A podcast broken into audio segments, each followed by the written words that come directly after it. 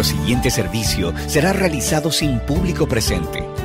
Damos gracias al Señor por la oportunidad que nos da de estar unidos como iglesia, en oración y adoración, aún desde nuestros hogares en la intimidad familiar. Recordemos que la iglesia no es un edificio, somos cada uno de nosotros en quienes mora la presencia del Espíritu Santo. Es nuestra oración que el Señor siga obrando en nuestras vidas en medio de estos tiempos como los que estamos viviendo.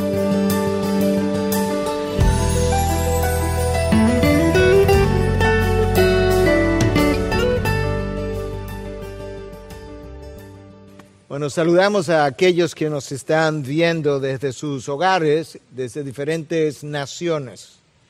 Es realmente un gozo pensar que el pueblo de Dios se extiende hoy en día a lo largo de cinco continentes. Bueno, algunos hablan de seis continentes, el número que sea, pero que el pueblo de Dios está esparcido. Aquello que comenzó apenas quizás con unos doce hombres, hoy forma un ejército de cientos de miles y millones de personas, gracias a la obra de nuestro Señor Jesucristo. En el día de hoy nosotros continuamos esta miniserie que iniciamos en el momento en que la pandemia fue anunciada al mundo y le titulamos Volveos a mí. Al principio de ese movimiento uh, que hemos llamado pandemia, que ha afectado prácticamente a todo el mundo y que ha acaparado la atención no solamente de los sistemas de salud, sino también de los medios de comunicación.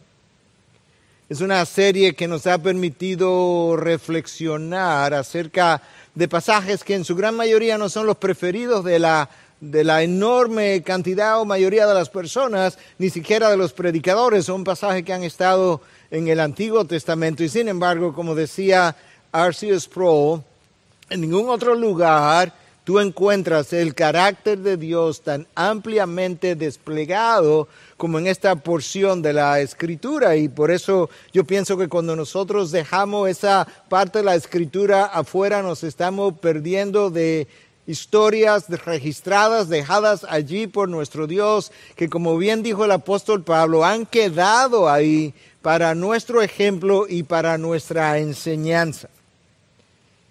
Y por eso yo he querido que pasásemos un tiempo revisando en momentos de calamidad qué dijo Dios, en momentos de dificultad, qué hizo el pueblo, en momentos de dificultad, qué señaló Dios, cómo respondió el pueblo, qué trajo el profeta de parte de Dios. Y eso es precisamente lo que hemos estado haciendo.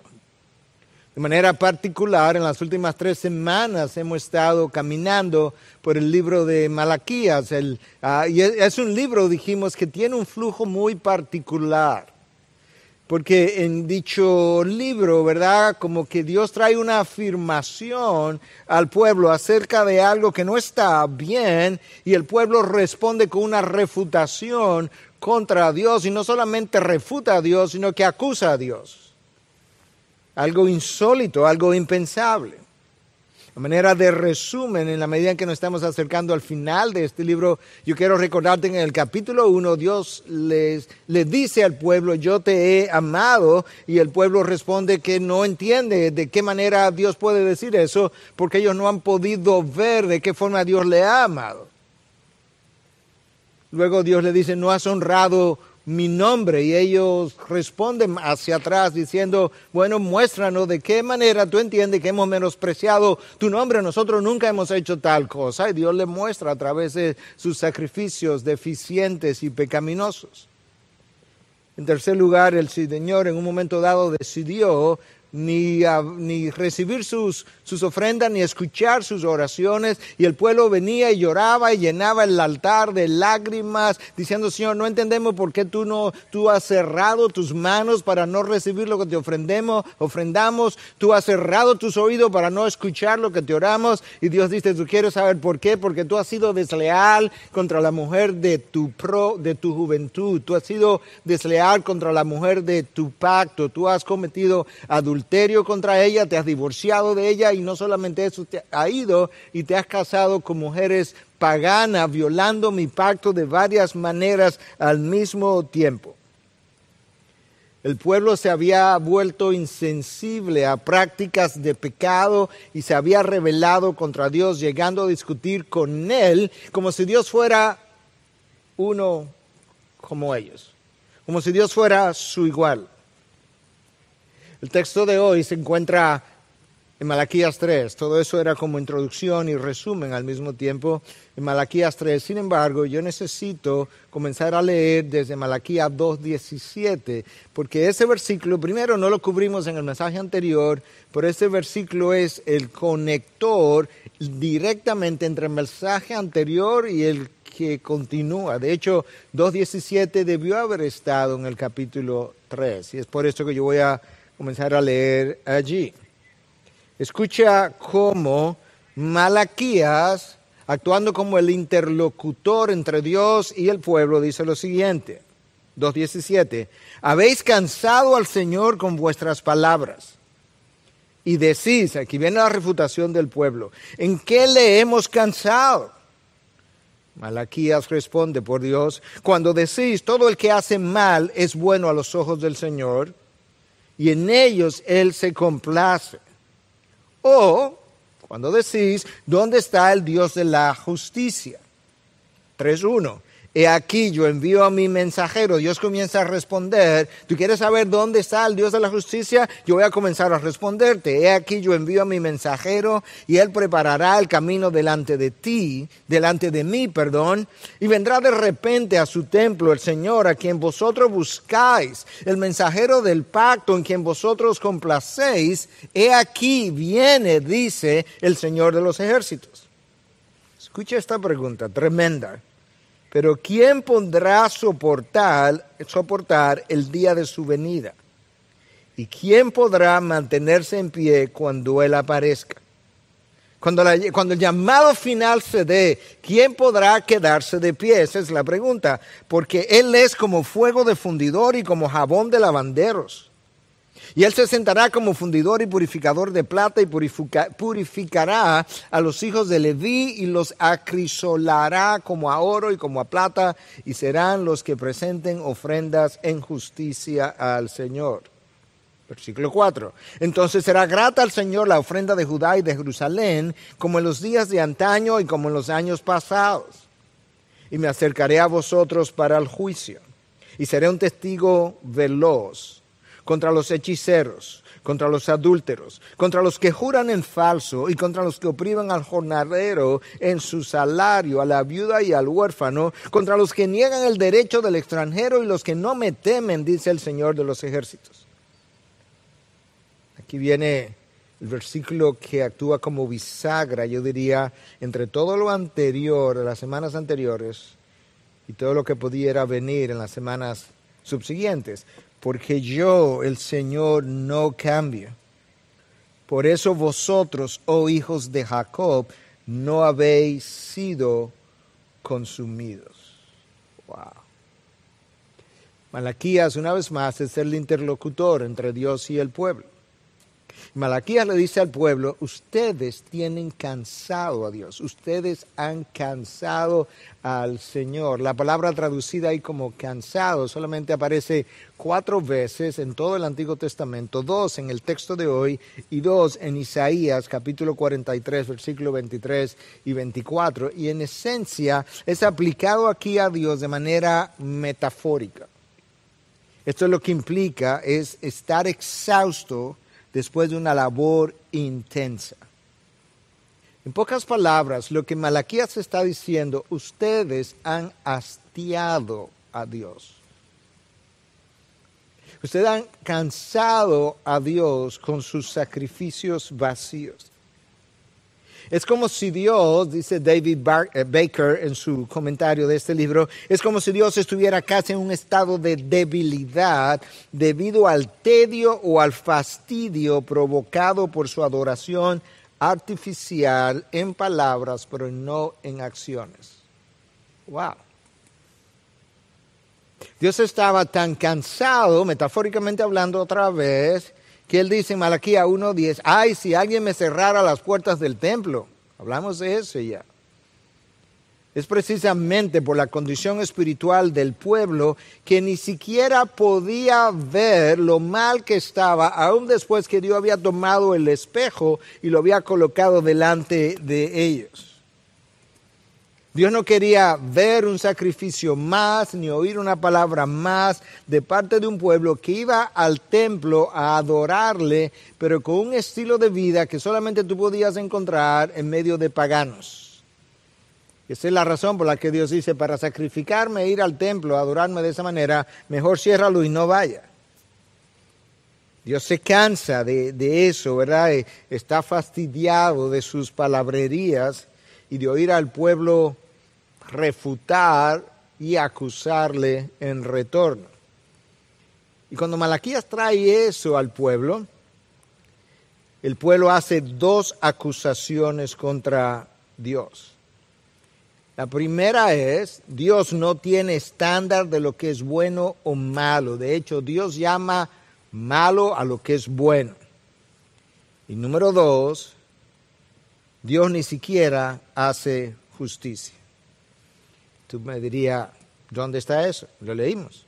Con otras palabras, pero lo leímos exactamente, ese es el contenido.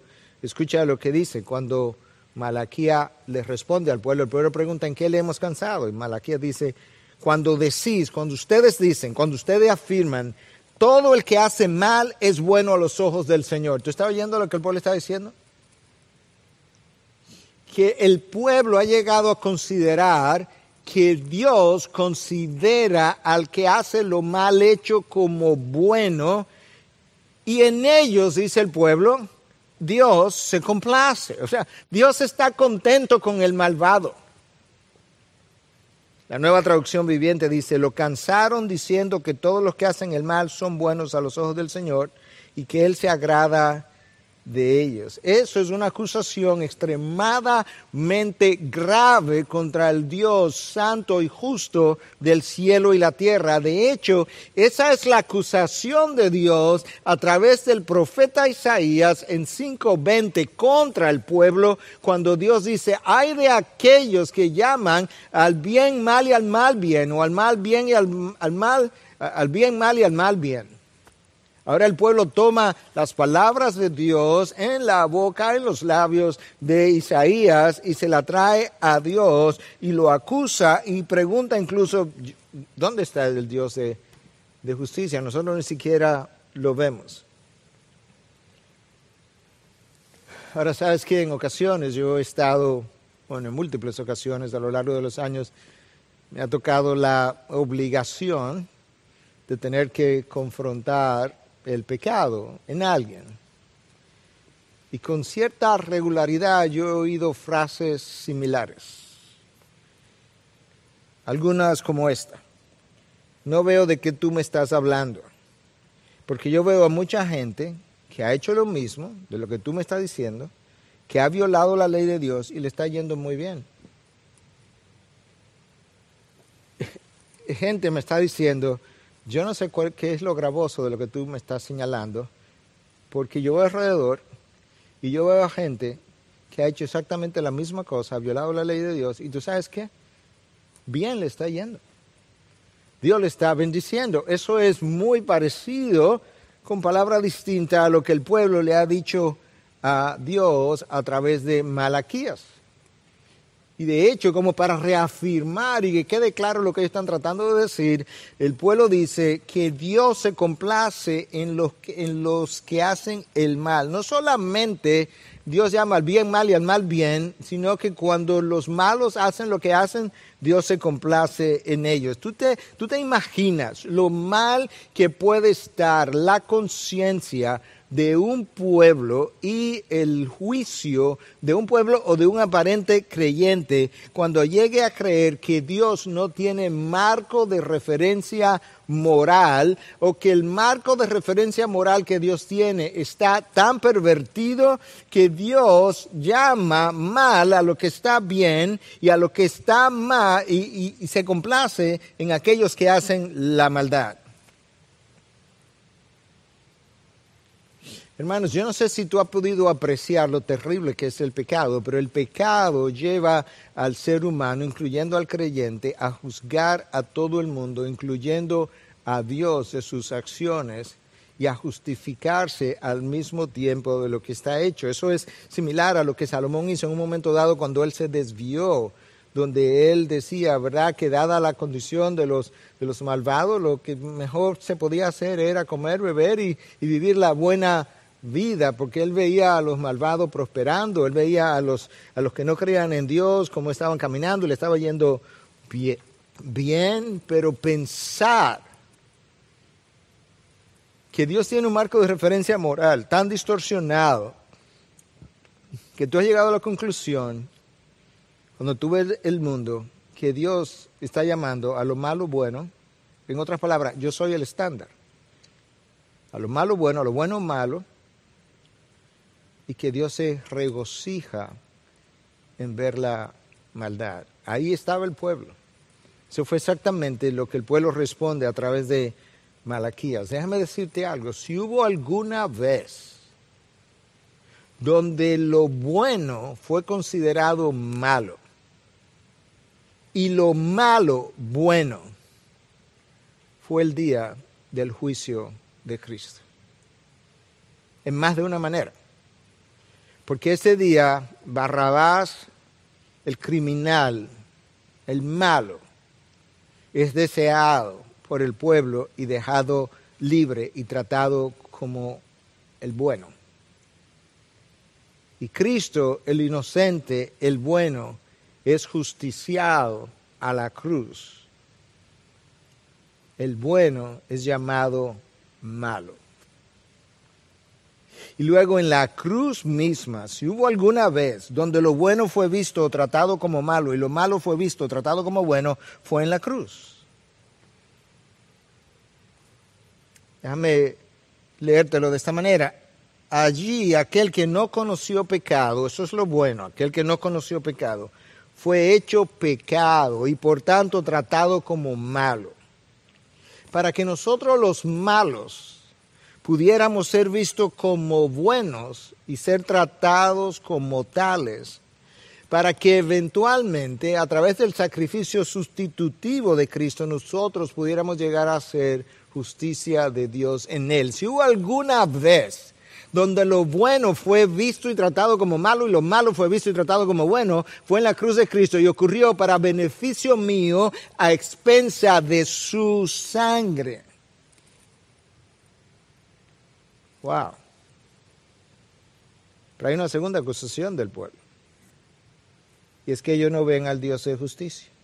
Dice, ¿dónde está el Dios de justicia. Se parece como al sentimiento de Habacuc, cuando Habacuc le dice yo no entiendo, yo no, yo no sé hasta cuándo tú me, me vas a permitir seguir viendo tanta iniquidad, y yo no sé cómo tú, con ojos tan puros que no pueden ver el mal, lo toleras. ¿Dónde, dónde tú estás? ¿Dónde tú has estado, dónde tú has estado metido, por así eh, decirlo? ¿Dónde, ¿Tú no estás viendo lo que, lo que yo veo? Malaquías le dice, ustedes han cansado a Dios y lo han cansado dos veces cuando decís que Él trata lo malo como bueno, lo bueno como malo, y lo hacen también o lo han hecho cuando preguntan dónde está el Dios de la justicia. Y Dios comienza a responder en Malaquía 3.1 esa pregunta. La pregunta es, ¿dónde está ese Dios? Escucha, Malaquía 3.1. Porque en el texto de Malaquía 3, del 1 al 3, hay tres verdades contundentes. La primera aparece en el versículo 1. He aquí yo envío a mi mensajero y él preparará el camino delante de mí y vendrá de repente a su templo el Señor a quien vosotros buscáis. Irónicamente, a quien ellos no buscaban, pero a quien ellos desde toda la, la antigüedad estaban como esperando el Mesías prometido y el mensajero del pacto, el mensajero del pacto no es otro que Cristo mismo, en quien vosotros complacéis. No, eso es como irónico, eso es como sarcástico, por así decirlo, porque ellos no, está, no estaban complacidos en ese Señor, ni lo estuvieron cuando Él vino, pero estaban todo el tiempo añorando supuestamente este Mesías esperado. He aquí viene, dice el Señor de los ejércitos. Verdad número uno de Malaquías 1 al 3 es que Dios va a enviar un mensajero a preparar el camino. Los académicos están de acuerdo que ese mensajero no es otro que, que Juan el Bautista. Juan el Bautista que llegó en un momento dado de forma como inesperada, se presentó, salió al desierto y comenzó a hablar, preparando el camino del Señor. Era lo acostumbrado que los reyes antes de llegar a un lugar pues enviaran un mensajero, es como una, una persona de avanzada que fuera adelante limpiando el camino, añadiendo el terreno, por donde el el coche del rey iba a pasar o preparando, preparando a la gente para que no hubiera oposición, ni ruido, ni bulla, ni nada que pudiera perturbar al rey. Y aquí aparece Juan el Bautista en Mateo 2, 3, y, eh, Mateo 3, versículos 2 y 3. Arrepentidos, porque el reino de los cielos se ha acercado. Porque este es aquel a quien se refirió el profeta Isaías diciendo, voz del que clama en el desierto, preparar el camino del Señor, hacer derechas sus sendas. Isaías en el capítulo 40 había hablado de este este señor y había hablado de este mensajero incluso que vino repitiendo básicamente lo que Isaías había dicho y que ahora Malaquías comienza también a mencionar. Hay un mensajero que va a venir y que va a preparar el camino. Ese mensajero que va a venir ya vino y ese mensajero volverá. De eso es que está hablando el texto y sabemos que esa persona a quien el mensajero va a introducir es no otro que Cristo porque él es llamado en el mismo versículo 1 el Señor de los ejércitos, el Señor de los ejércitos celestiales. La llegada del Mesías, ah, el Mesías va a venir al templo, dice, dice el texto del versículo 1, y esta llegada del Mesías al templo ha sido visto de, dos maneras. La primera es que el Mesías en un momento dado se apareció en el templo en los días finales de su, de su tiempo aquí en la tierra, en la última semana, hizo una limpieza de ese templo y echó a los cambistas del templo, tumbó sus mesas, y eso era como simbólico del juicio que habría de venir y de la necesidad que había de limpiar el verdadero templo, que en ese caso no era otro que el mismo, en el caso nuestro somos nosotros, el templo del Espíritu.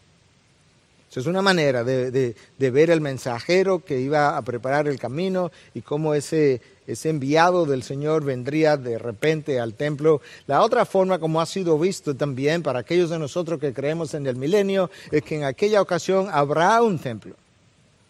Y el Señor vendrá a ese templo. Y de hecho los judíos que todavía se esperan por el Señor Jesucristo, aunque ellos no le llaman de esa manera, sino por el Mesías, entienden que conforme a lo que el profeta Ezequiel anuncia, dicho Mesías entrará por la puerta este del templo.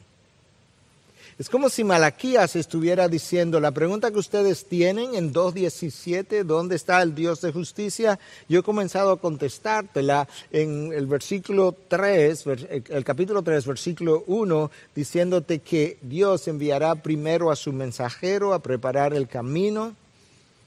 Ese mensajero no es otro que Juan el Bautista, y él estaba introduciendo a alguien que vino pero que ha de volver. Esa es la segunda verdad que los versículos del 1 al 3 contienen, que ese, ese Mesías vino, pero habrá de volver. Ahora escucha lo que dice cuando Él vuelva. Versículo 2. ¿Quién podrá soportar, quién podrá soportar el día de su venida? ¿Y quién podrá mantenerse en pie cuando Él aparezca? Cuando el Señor vuelva, y juzgue a todo el mundo conforme a su estándar de perfección y comience a juzgar no solamente las acciones de los hombres, sino las intenciones y las motivaciones de los corazones, no hay nadie que pudiera soportar su juicio. El problema con Dios como juez es que Él no solamente juzga los pecados públicos como nosotros juzgamos, sino que Dios juzga los pecados privados. déjame decirte algo más. El problema de Dios con, como juez no es solamente que Él juzga los pecados privados como, como aquellos que quizás se cometen en una habitación en un día donde nadie vio.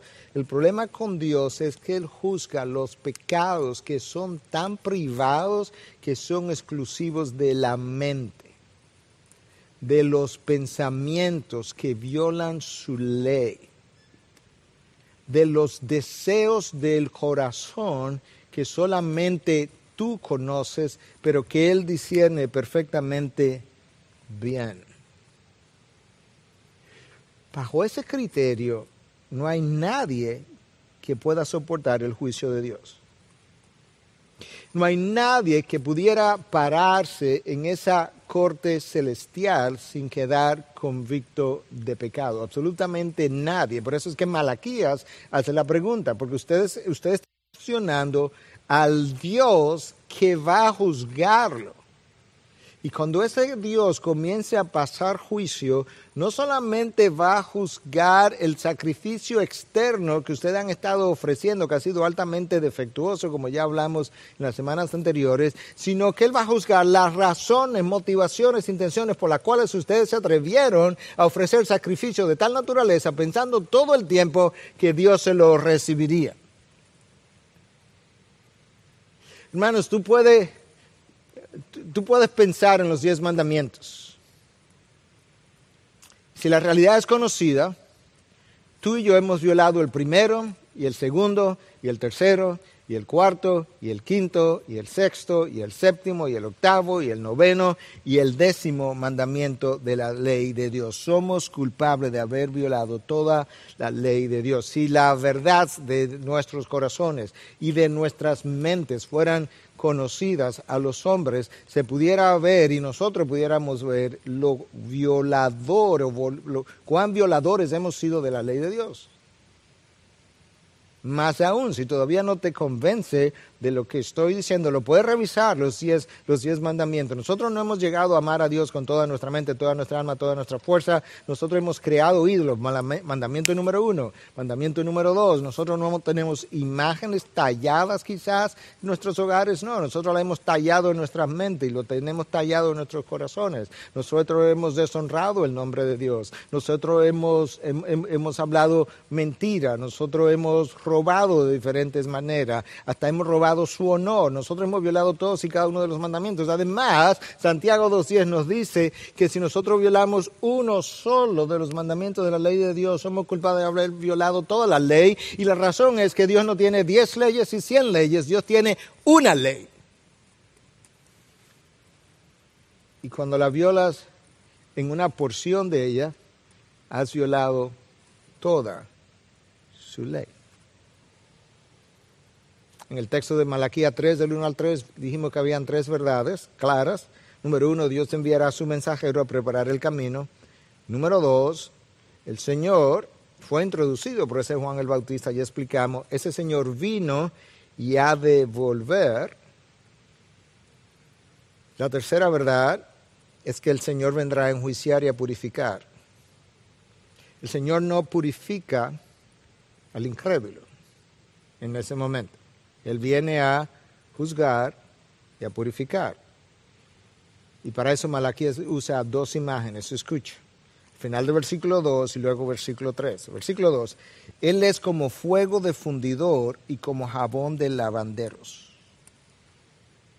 El, el, fuego, el fuego yo creo que es una imagen que la tenemos clara del fundidor. El fuego separa las impurezas del oro, de la plata, va purificando a aquellos que necesitan purificación. En este caso los metales, en nuestro caso nuestras vidas. Y el jabón, por otro lado, actúa como un agente que sirve para remover el sucio de la ropa, pero si tú piensas en la antigüedad, donde no habían tantos detergentes y tantas cosas, uh, ¿verdad? Como dirían en inglés, fancy para remover manchas y sucio, había que estregar la ropa con cierta dificultad. E incluso yo que he estado en el campo como pequeño, vi gente en los ríos lavar ropa y golpear incluso la ropa contra la piedra en un momento dado, tratando de sacar ciertos sucios de la ropa. No sé cómo eso lo haría, pero en definitiva hasta ahí llegaron. De manera que esas dos imágenes nos dan una idea de cómo este Dios en su venida o en preparación para su venida, Él pretende limpiar, purificar y también enjuiciar.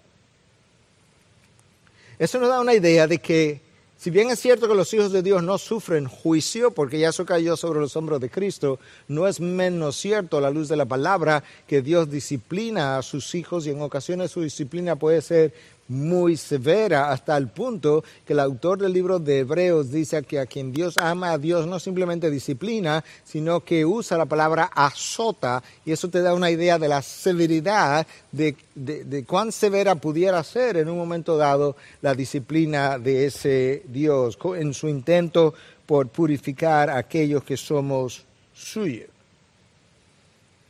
Tienes el fuego, tienes el jabón. De manera, hermanos, que el proceso de purificación de los hijos de Dios, déjame decirlo de esta manera, para no repetir la palabra proceso, la purificación de los hijos de Dios es un proceso de la vida, por lo menos. Estoy hablando de la salvación ahora. Estoy hablando de la santificación. El proceso de la santificación no es un simple borrón y cuenta nueva, es un proceso que comienza un día, el día de tu salvación, y termina el día de tu entrada al reino de los cielos o cuando Él venga y te lleve junto a Él. Quizás a eso se refiere Pedro en primera de Pedro 4:17, que ya hemos aludido durante esta serie cuando dice, es tiempo de que el juicio comience por la casa de Dios. Si hay algo que yo he aprendido de la Biblia y de ver la historia de la iglesia y la historia nuestra, es que Dios no le va a pedir nunca al incrédulo algo que él no le haya pedido al creyente primero. Y por eso Pedro dice, es tiempo de que el juicio comience primero por la casa de Dios. Claro que tiene todo el sentido del mundo. Y el texto dice que a su venida Dios purificará a los hijos de Leví, los sacerdotes, aquellos que ofrecen sacrificios. Aquellos que se habían corrompido, los sacerdotes en aquel momento, eran los encargados de sacrificar corderos y otros animales para la purificación de pecado del pueblo y ellos se habían corrompido tanto, se habían contaminado tanto que ellos habían quedado descalificados para ofrecer el sacrificio, porque antes de ellos ofrecer sacrificio para purificar al pueblo necesitarían ofrecer sacrificio para su propio pecado. Es como si nosotros los pastores de hoy no hubiésemos contaminado tanto que hubiésemos quedado descalificados no solamente para predicar la palabra, pero que, hubiésemos quedado descalificados para incluso orar e interceder por el pueblo para que Dios tenga misericordia, compasión, gracia para con su pueblo. De ahí la pregunta de Malaquías 3.2. Pero ¿quién podrá soportar el día de su venida? ¿Y quién podrá mantenerse en pie cuando Él aparezca? Nadie puede resistir la justicia de Dios. cuando Él regrese, cuando Él venga, nosotros quedaremos en pie, es cierto. Pero es por una sola razón, y es porque el peso de la justicia de Dios y el fuego de su ira ya pasó por la persona de Cristo. Y cuando pasó por la persona de Cristo, el Hijo de Dios casi fue consumido.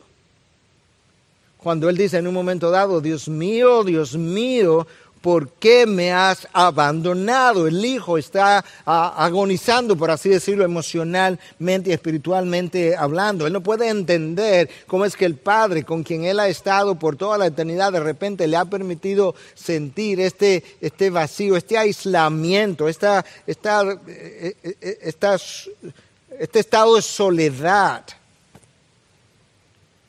que casi no pudo resistir el paso de su ira imagínate nosotros. Cristo gracias por beber de una copa que yo no podía beber. Jesús le preguntó a Pedro, ¿acaso puedes tú ser bautizado o beber de la copa? Cristo habló de un bautismo que él tenía que atravesar, refiriéndose a la muerte. Lucas 12, versículo 50. ¿Sabe lo que él dijo? Déjame decirte, es una frase básicamente, cuando Cristo pensaba antes de, no la última noche, no la última semana, durante su ministerio, cuando él pensaba en ese bautismo que él tenía que atravesar, escucha lo que él dice en Lucas 12:50, y cómo me angustio hasta que se cumpla. Wow.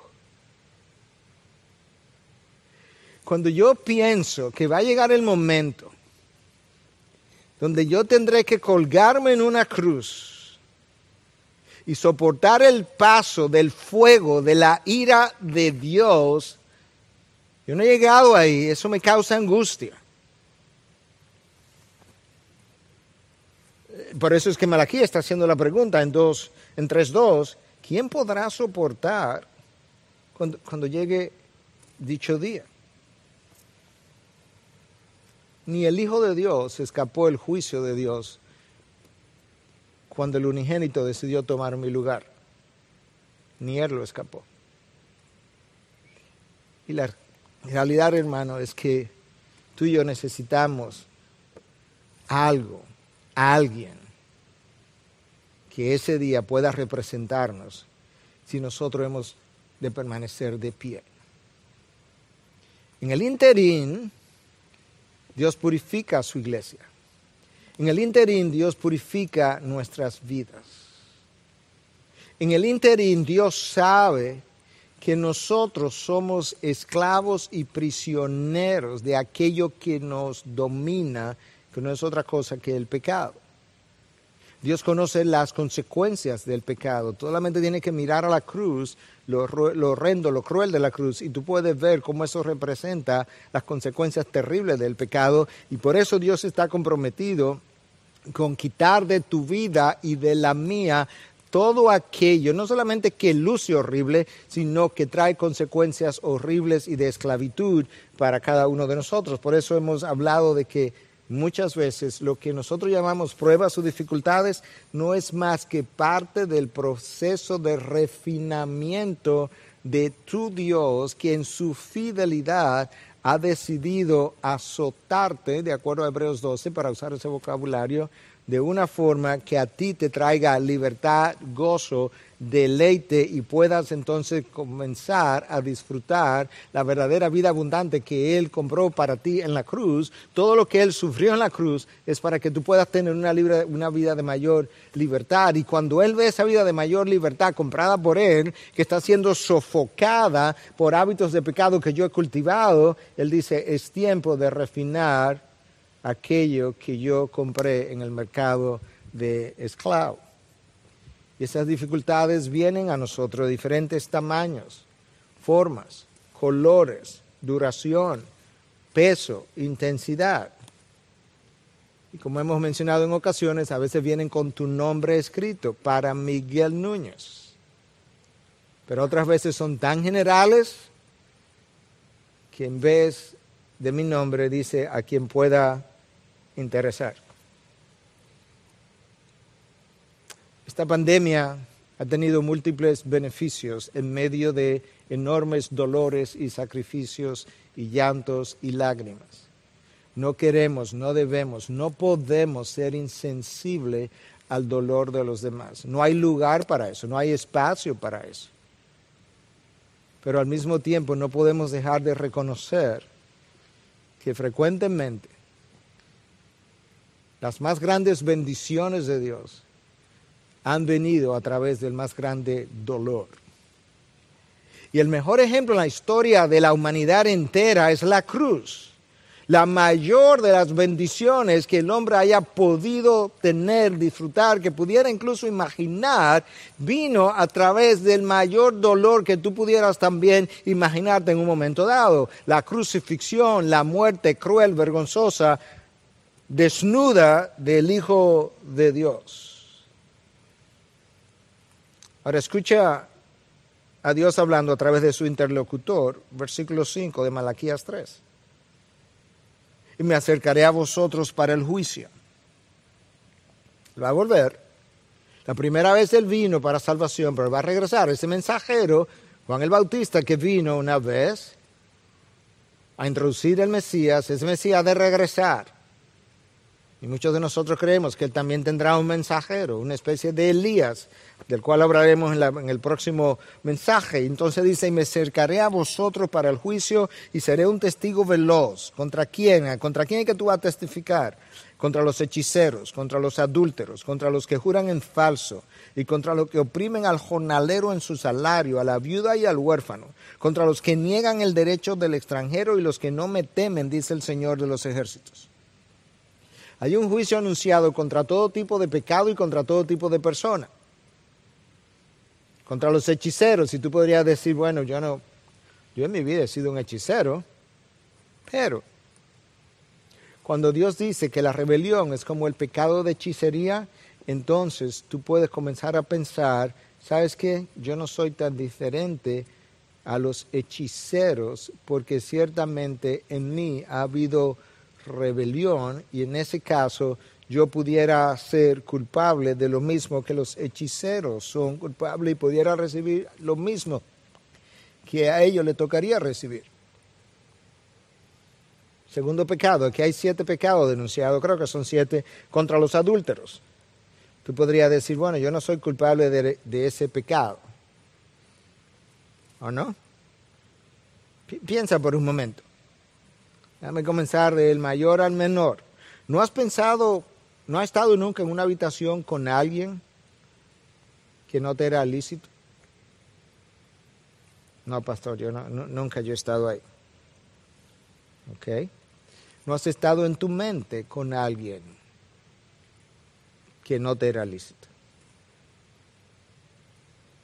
¿No has estado en tu computadora con alguien que nunca debiste haber estado en una televisión, o en FaceTime, o a través de los medios de comunicación tan usados hoy en día. ¿Nunca ha estado? ¿Nunca te ha tocado? ¿Nunca ha sido la ocasión? Yo te decía que el problema con Dios como juez es que Él no solamente juzga las acciones públicas, sino que Él también juzga las acciones privadas y no solamente las acciones privadas que ocurren en una habitación, en mi estudio, frente a una computadora quizás o con alguien más, sino también los pecados privados de mi mente, de mi corazón, aquellos que solo yo conozco y que a veces ni yo mismo lo conozco en su totalidad contra los que juran en falso. Tú pudieras decir, bueno, yo nunca he hecho un juramento. Puede ser.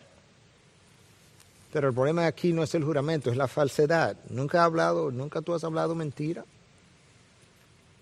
Peor aún, nunca has hablado mentira para ocultar tu pecado. Pecas y luego hablas mentira para ocultar la primera transgresión de la ley de Dios contra los que oprimen al jornalero en su salario, a la viuda y al huérfano.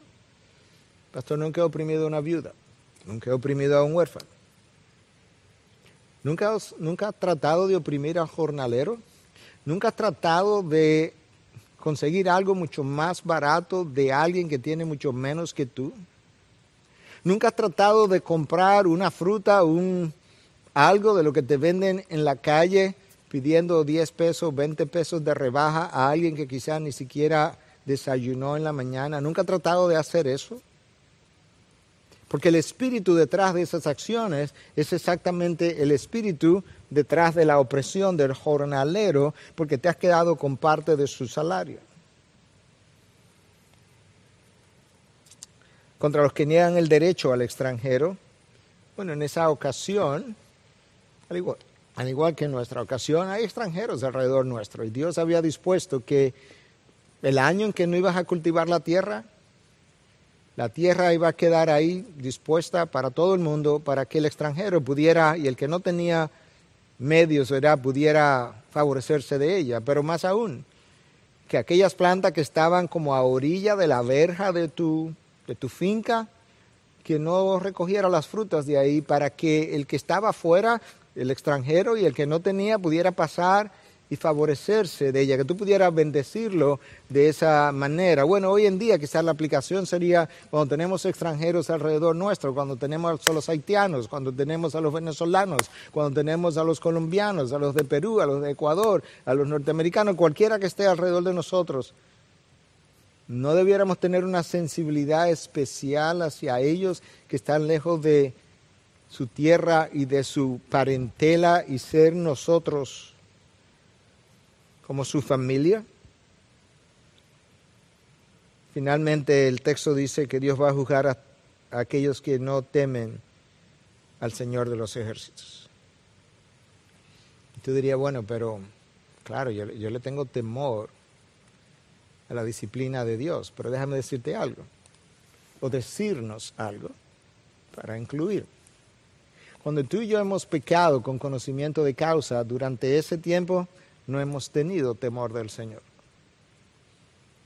En la palabra de Dios, el temor del Señor no se limita a esa reverencia que debiéramos tener a Él, que definitivamente está incluida, pero también está incluido el hecho de que yo debo tener cierto temor justamente a la disciplina, a la ira de Dios o aún a la disciplina de Dios que puede ser severa. Por eso es que Pablo dice cuando escribe a los Corintios en su segunda carta en 5.10, conociendo el temor del Señor, coma, ¿Qué cosa? Persuadimos a los hombres, conociendo el peso de la justicia, el fuego de su ira, persuadimos a los hombres de su necesidad de salvación, de la necesidad que ellos tienen de tener sus pecados perdonados en Cristo Jesús, porque de lo contrario, ¿quién podrá pararse el día de su juicio y quedarse en pie el día que el Señor venga a terminar de purificar y de enjuiciar las acciones de los hombres?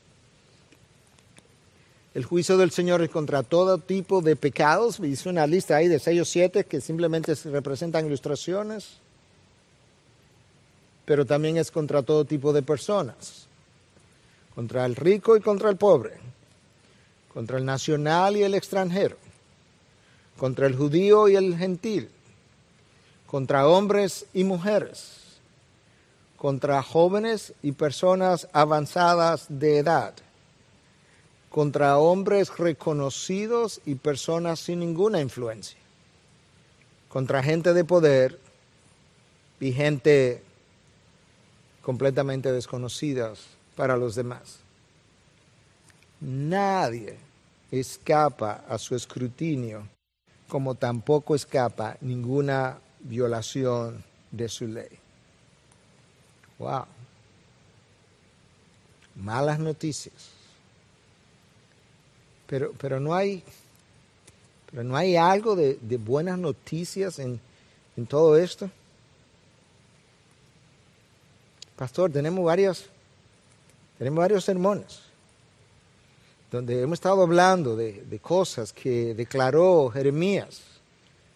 Y fueron malas noticias, y otras que Oseas dijo y fueron malas noticias, y otras que Habacuc dijo y fueron malas noticias y otras ahora que Malaquías tiene, usted tiene varios sermones diciéndonos a través de, Malaquías. Escucha eh, cuál es la bisagra que comienza a darle vuelta a estas malas noticias. El versículo 6. Porque yo el Señor no cambio, entonces, ¿nos va a destruir a todos? Por eso vosotros, oh hijos de Jacob, no habéis sido consumidos. Versículo 6, versículo 7, desde los días de vuestros padres os habéis apartado de mis estatutos y no los habéis aguardado. Aquí hay dos sujetos, el Señor y ustedes. Aquí hay, de esos dos sujetos, ninguno de los dos ha cambiado. Yo, el Señor, no cambio, hablaremos de eso, y ustedes tampoco han cambiado, porque desde los días de vuestros padres, ustedes se han apartado de mis estatutos y no los habéis guardado. Si tú piensas ahora, no en el pueblo de Israel, sino en nosotros los seres humanos, es más, si tú piensas en nosotros los hijos de Dios, aquí hay dos grupos, dos sujetos que tampoco cambian.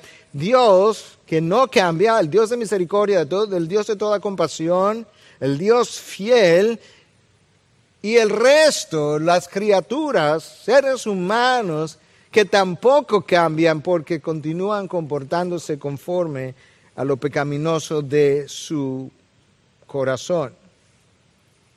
El Señor permanece fiel a pesar de nuestras infidelidades y a pesar de nuestras formas de cuestionarlos. Adán no guardó la ley, ni ninguno de sus descendientes, nada cambia con nosotros. Dios ha sido fiel a su pacto, fiel a la obra de su Hijo, y Él tampoco cambia y Él anuncia. Esa es la razón por la que vosotros, hijos de Jacob, esa es la razón por la que ustedes que forman parte de la iglesia, la novia de Cristo hoy, tampoco han sido consumidos. En Malaquía 17 el pueblo pregunta, ¿dónde está el Señor de justicia? Y Dios dice, yo voy a hacer justicia. Y va a comenzar. Va a comenzar primero yo enviando a mi hijo a traer salvación y va a terminar, y yo voy a hacer justicia, porque la primera parte de ese proceso de justicia yo la voy a ejecutar sobre los hombros de mi hijo. Para que tú entiendas dónde está el Dios de justicia. El Dios de justicia estuvo en la cruz, en el Calvario, en esa ocasión, de haciendo cargar a mi propio hijo el fuego de mi ira que casi lo consume. De manera que si tú reconoces el lugar que Él tomó allí en tu lugar, en sustitución tuya, y tú puedas entonces recibir perdón de pecado, para que cuando yo regrese a traer entonces el juicio final, tú puedas permanecer de pie, y vas a permanecer de pie solamente por fe, porque el justo por la fe vivirá. Es una frase que está en el Antiguo Testamento y en el Nuevo Testamento. Está en Habacuc 2.4 y está en Romanos 1.17. Que quede claro que siempre ha sido por la fe que el justo ha podido sobrevivir. Pero hay un día, hay un día en que Dios hará justicia. Es, es, llamado de diferentes formas en el Antiguo Testamento, pero una de las frases que más recordamos es el día del Señor. Puedes creer que la primera vez que esa frase aparece está en Éxodo 32, 34 tan temprano como eso. Y luego en Amós 5.20, y luego en Joel 2.11, en Sofonías 1.15, y luego en el próximo capítulo de Malaquías en 4.5. En Sofonías y en Malaquías, el día del Señor es llamado grande y terrible.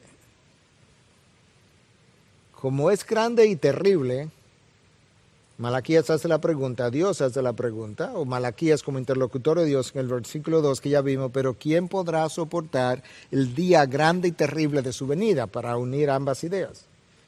¿Y quién podrá mantenerse en pie cuando Él aparezca? El justo, por la fe, vivirá. Ese día el juicio será conforme a su carácter santo. Tú y yo hemos cometido todo tipo de transgresión y tú y yo pudimos haber sido consumidos una y otra vez.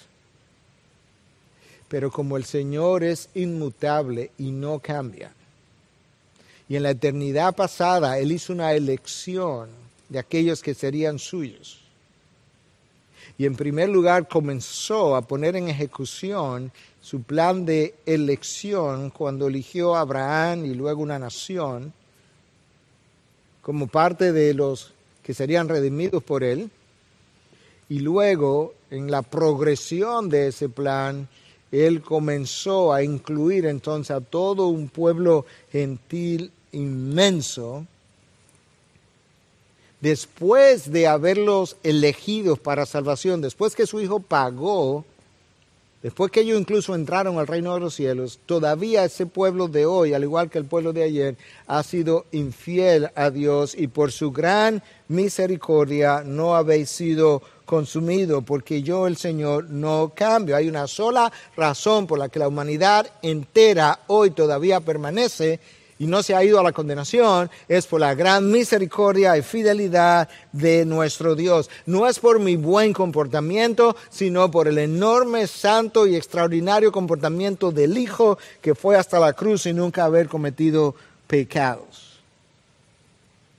Escucha cómo Dios hablando a través de Jeremías en el libro de lamentaciones, después de la destrucción de Jerusalén, después que el juicio había venido sobre la ciudad, sobre la ciudad, en lamentaciones 3, 21 y al 23, como Dios habla, dice, esto traigo a mi corazón Dice Jeremías, pero él está hablando porque Dios ha inspirado estas palabras. Esto traigo a mi corazón, por esto tengo esperanza. La ciudad de Jerusalén está destruida, lo único que hay es ruinas, lo único que hay es el paso, el resultado del paso de la ira de Dios. Sin embargo, dice Jeremías, ¿sabes qué? Yo todavía tengo esperanza. Y tú pudieras decir, pero ¿cómo tú puedes tener esperanza, Jeremías, que ha llorado tanto por lo que este pueblo ha hecho? Y es esta la esperanza de Jeremías, que las misericordias del Señor jamás terminan, pues nunca fallan sus bondades, son nuevas cada mañana. Grande es tu fidelidad. Wow. Las malas nuevas de Jeremías, de Oseas, de Habacuc, de Malaquías y de muchos de los otros profetas, ahora en las palabras del mismo Jeremías comienzan a reconocer otro aspecto de nuestro Dios y dice, grande es la misericordia de Dios y tu fidelidad nunca falla. La fidelidad de ese mensajero que Malaquías anunció, la fidelidad de un mensajero a la ley de Dios, cumpliéndola completamente, la fidelidad de ese mensajero a los propósitos de Dios, la fidelidad de Dios y el Hijo a su propia palabra eso es lo que hizo que en un momento dado en la cruz aquello que era bueno fuera visto como malo y tratado como tal, para aquello que es malo que soy yo fuera visto como bueno y tratado como tal, de tal forma que en algún momento de mi vida, de mi historia, cuando yo depositara mi fe en Cristo Jesús como Señor y Salvador, yo pudiera ser considerado coheredero, llegar a ser coheredero con Cristo llegar a ser entonces justicia de Dios en él. Wow. Pensar que Dios salva a los suyos, a pesar de que los suyos hemos sido infieles, orgullosos, arrogantes, combativos, rebeldes, injustos, adúlteros, opresores, insensibles. La razón por la que tú y yo en el día del juicio podremos mantenernos parados no tiene nada que ver con lo que nosotros somos. Tiene todo que ver con lo que Dios es. Por eso es que Pablo le escribe a Timoteo y en su segunda carta, capítulo 2, versículo 3, le dice, si somos infieles, yo pudiera, con permiso santo, por así decirlo, decir, ¿cuándo somos infieles? Él permanece fiel. Pablo, pero ¿por qué que Dios hace eso? Porque Él pudiera permanecer fiel a su propia justicia y juzgarnos. Sí, lo que pasa es que Dios se ha prometido a sí mismo y le ha prometido al Hijo una humanidad redimida que le pueda adorar y honrar por el resto de la eternidad. Y Él permanece fiel a su plan y Él no puede, termina el texto de 2 Timoteo 2.13, diciendo, Él no puede negarse a sí mismo. Él no puede hacer una promesa a su Hijo de una ofrenda de amor, de una humanidad redimida, y luego echarse para atrás cuando esa humanidad, redimida o no, ha sido infiel a Él. Hermanos, esa realidad debiera ayudarnos a ti y a mí a, aquilatar no solamente la cruz, sino lo que Dios nos ha, nos ha entregado en Cristo Jesús. La cruz debiera servir para varias cosas, pero la primera cosa que la cruz necesita hacer es reflejar lo horripilante de tu pecado y el mío. ¿Tú quieres saber cuán horripilante fue o es tu pecado y el mío? El texto de Isaías 53, describiendo el sacrificio de Cristo, dice que él ahí colgado, la gente pasaba, lo dice en otras palabras, pero prácticamente lo mismo, y volteaba su rostro de él. Estaba tan desfigurado, estaba tan horriblemente colgado allí, que la gente tenía que voltear el rostro para no verlo. ¿Tú quieres saber algo? Si la verdad de tu corazón y de tu mente y tus pensamientos y los míos fueran conocidos, mucha gente volteara el rostro de nosotros para no vernos. Sobre todo cuando nos ve con brazos levantados, adorando a Dios, mientras ha podido ver en el interior de esa mente, la noche anterior, momentos anteriores o durante, cosas de nuestro interior que pudieran ser horripilantes.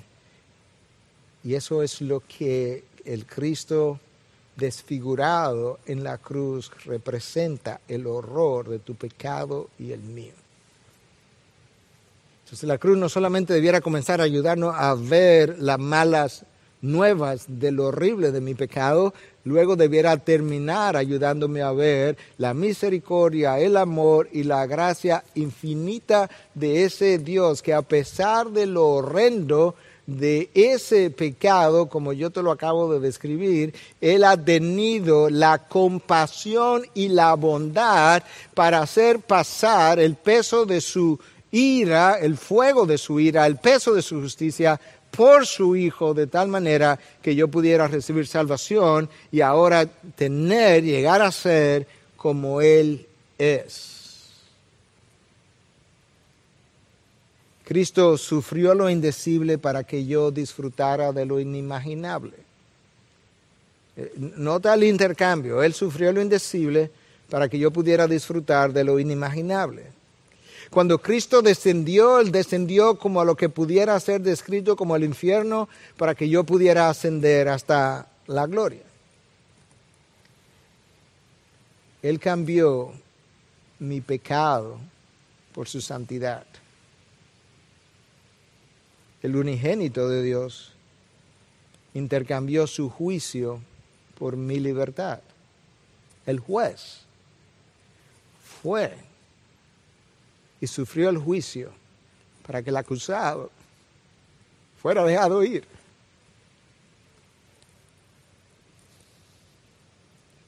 Barrabás, puedes irte. Yo soy Barrabás. yo me crucifico por ti.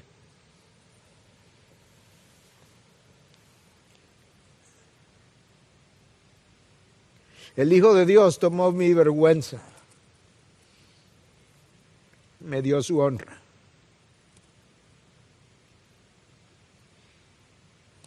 Puedes creer que en la cruz el más hermoso de los hijos de los hombres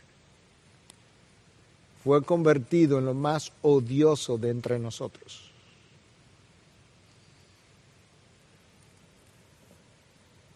Cristo, el único que ha recibido la aprobación del Padre, el único, ni Adán la recibió, fue tratado allí como un desechado, para que yo, que soy un desechado y un desaprobado, pudiera ser recibido por Dios. Ante la pregunta del pueblo a Malaquías, ¿dónde está el Dios de la justicia? Dios comienza a responder en 3.1 y dice, tú quieres saber dónde está el Dios de la justicia, yo como voy a comenzar a enseñarte dónde Él está. Lo primero que vas a ver es mi mensajero a Juan el Bautista, como acuerdan los, los académicos. Él vendrá y Él va a preparar el camino y cuando Él venga, Él se va a presentar de repente. La palabra ahí traducida de repente es una palabra que aparece 25 veces en el Nuevo Testamento y una sola vez, o 24 de las 25 veces, tiene que ver con juicio. Y Él va a aparecer de repente en alguna ocasión en ese templo. ¿Cuándo será eso? Bueno, ya apareció una vez de repente y tumbó y echó a los cambistas de su lugar como una, como si fuera un preámbulo al juicio final que vendría y tumbó sus mesas.